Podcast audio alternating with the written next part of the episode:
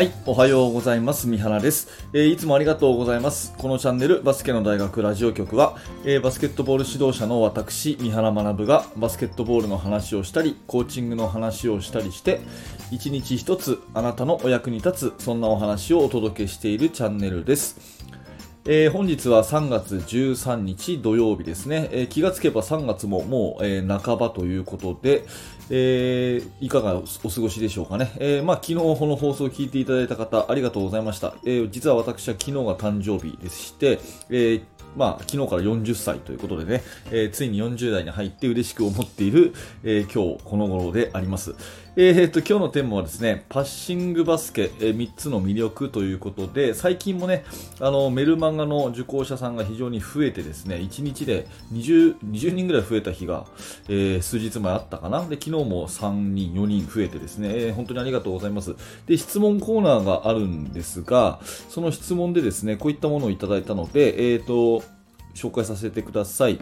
えーこんにちは。いつも楽しく勉強させていただいております。質問です。えー先生はフレックスやドリブル、ドライブモーションなど、たくさんのフォーメーションや戦術を理解している中で、フリーランスのパッシングを選択していますが、たくさんの戦術よりもパッシングの方が良いという理由は何でしょうか？ということなんですね。質問ありがとうございます。これ非常にいいクエスチョンだなと思っています。まあ、要は、あの、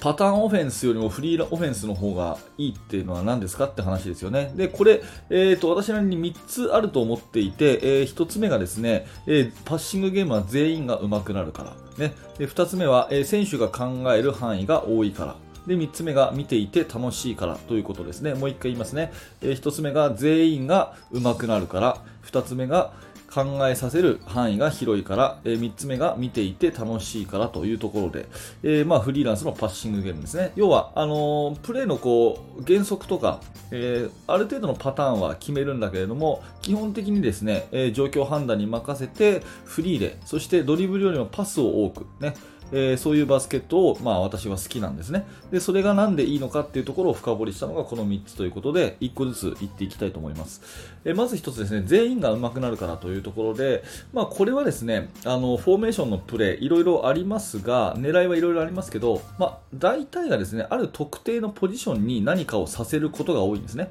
うん。大体のフォーメーションプレーっていうのは、特定のプレイヤーに何かをさせるためのものが多いと。いうことになります。うん、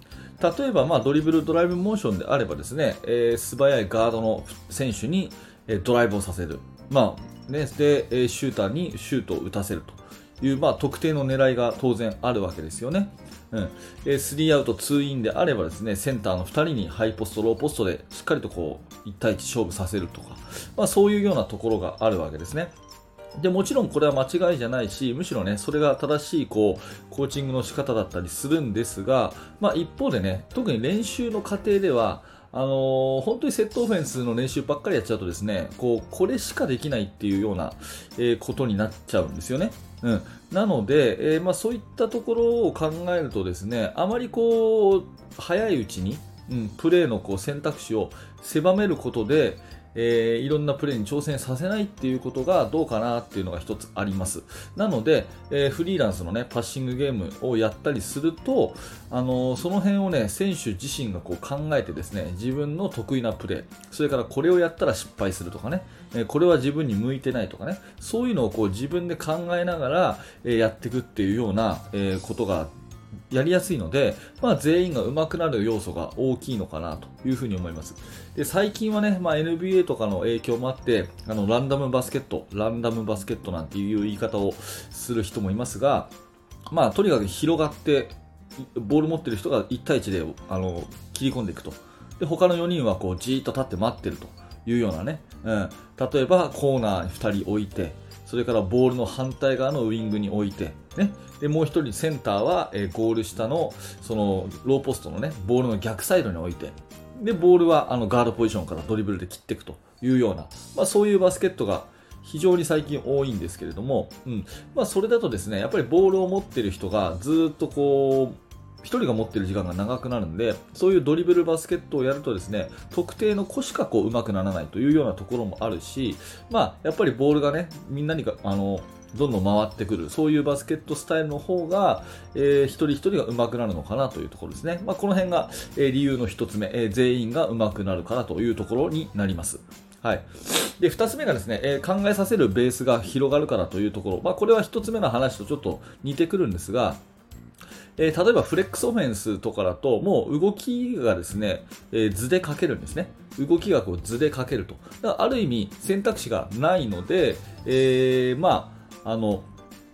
迷うことなくプレーができて、えー、本番でも、あのー、強気でプレーできるっていう、そういうね、えメリットはもちろんありますが、えー、まあ、逆に言うとですね、こう考えなくてもできるっていうところもフォーメーションの、ま、特徴と言えるわけですね。ただそれをフリーオフェンスにすることで、まあ、先ほどの話とちょっと似てきますが、まあ、自分でね、このプレーが向いてるとか、えー、こういうプレーを自分はしたらあんま特徴が出ないとかね、うん。えー、右45度でスリーポイントが打ちたいと、そのためにはどうやったらディフェンス振り切れるのかとかね、まあ、いろんなことをですね、まあ、自分たちで考える。うん、それからあの自分の一人で、えー、セルフボトムアップであこう自分で考えてこう改善していくっていう、その自分自身の中のそういうのもあれば、チーム同士でね、5人で、えー、さっきのプレーどうだったかねと。で、ちょっとこういう風に合わせて、フリースロラインのところに合わせてもらえると、パスできたと思うんだけど、というような会話をしてですね、そういうみんなチームでのボトムアップ思考につながっていくというところもあって、まあ、フリーオフェンスの方が、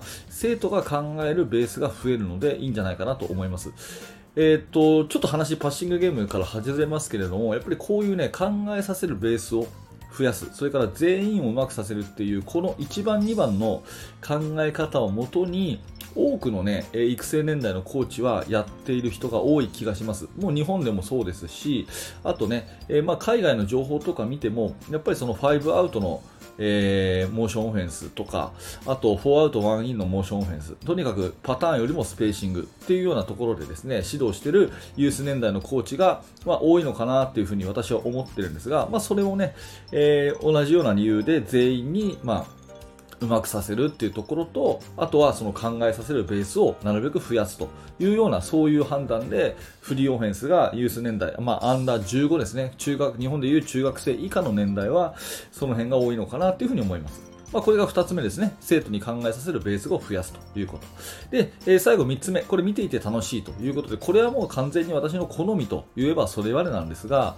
あのボールがどんどん動く、そして人がどんどん動く、まあ、こういうバスケットって見ててね、面白いんですよね。うん、あの私はね、自分のチームのバスケットがもうやってて、見てて、えー、教えてて、えー、日本一、世界一面白いバスケットだというふうに本当に思ってるので、えー、自分のチームの練習を見るのが楽しみなんですね。うん、で、指導者がこういう気持ち、または選手がね、自分たちのやってるバスケを面白いなって思うっていうことは、すごい大事なことだと思うんですね。なので、えー、そういうスタイルを1個見つけて、まあ、それをね、ベースにこう、どんどんどんどん発展させていくっていうチーム作り、それってすごくいいことかなと思ってて、私の場合はそれがね、パスのバスケットなんですね。うん。まあ、今でも NBA の選手、誰かな、パッと思い浮かばないですけど、やっぱパスが上手い選手って大好きなんですね。私はまあ小さい頃、小学生、中学生の時は、あのレイカーズのマジック・ジョンソンが大好きだったので、まあ、やっぱりパスが上手い人好きなんですよ、うん、だからそういうところでですね人とボールが動くっていうのは指導のコーチングの面で、ね、選手にいろんなスキルにチャレンジさせる。それから自分に考えさせるベースを増やすっていうような利点とあとはやっぱり単純に見てて楽しいからね、これが好きだっていう、まあ、その辺のところが私がフォーメーションのね、ガチガチのセットオフェンスよりもフリーランスのパッシングゲームが好きだっていう、そんな理由ですね。えー、もう一回まとめさせてもらうと、パッシングバスケ3つの魅力ということで、1つは全員が上手くなりやすいと。えー、2つ目は考えさせる範囲が広いと。そして3つ目が見ていて楽しいというところで、えー、私はこういうバスケットが好きですよというお話です。えー、何らか参考にしていただければ幸いに思います。はい、えーと、この話、この話じゃなくて、えーと、番組ですね、この、えー、バスケの大学ラジオ局はですね、えー、毎日頑張って毎朝7時に、えー、更新をしております。YouTube の方と、あとは、ポッドキャストの方でもですね、配信してますので、えー、何らかお役に立ったなということであれば、ぜひですね、えフォローしていただいて、特にヒマラヤラジオのフォローね、非常に嬉しく思いますので、えそちらフォローしていただいてですね、えまた明日も聞き流し、ね、通勤のお供に、また家事をしながらとか何かをしながら、えバスケットのちょっとした話を聞いていただければと思います。あと、冒頭ね、え紹介したメルマガ講座やってますので、指導者の方はぜひ覗いてみてください。説明欄にリンク貼ってあります。はい、えー、では今日もご視聴ありがとうございました。三原学でした。それではまた。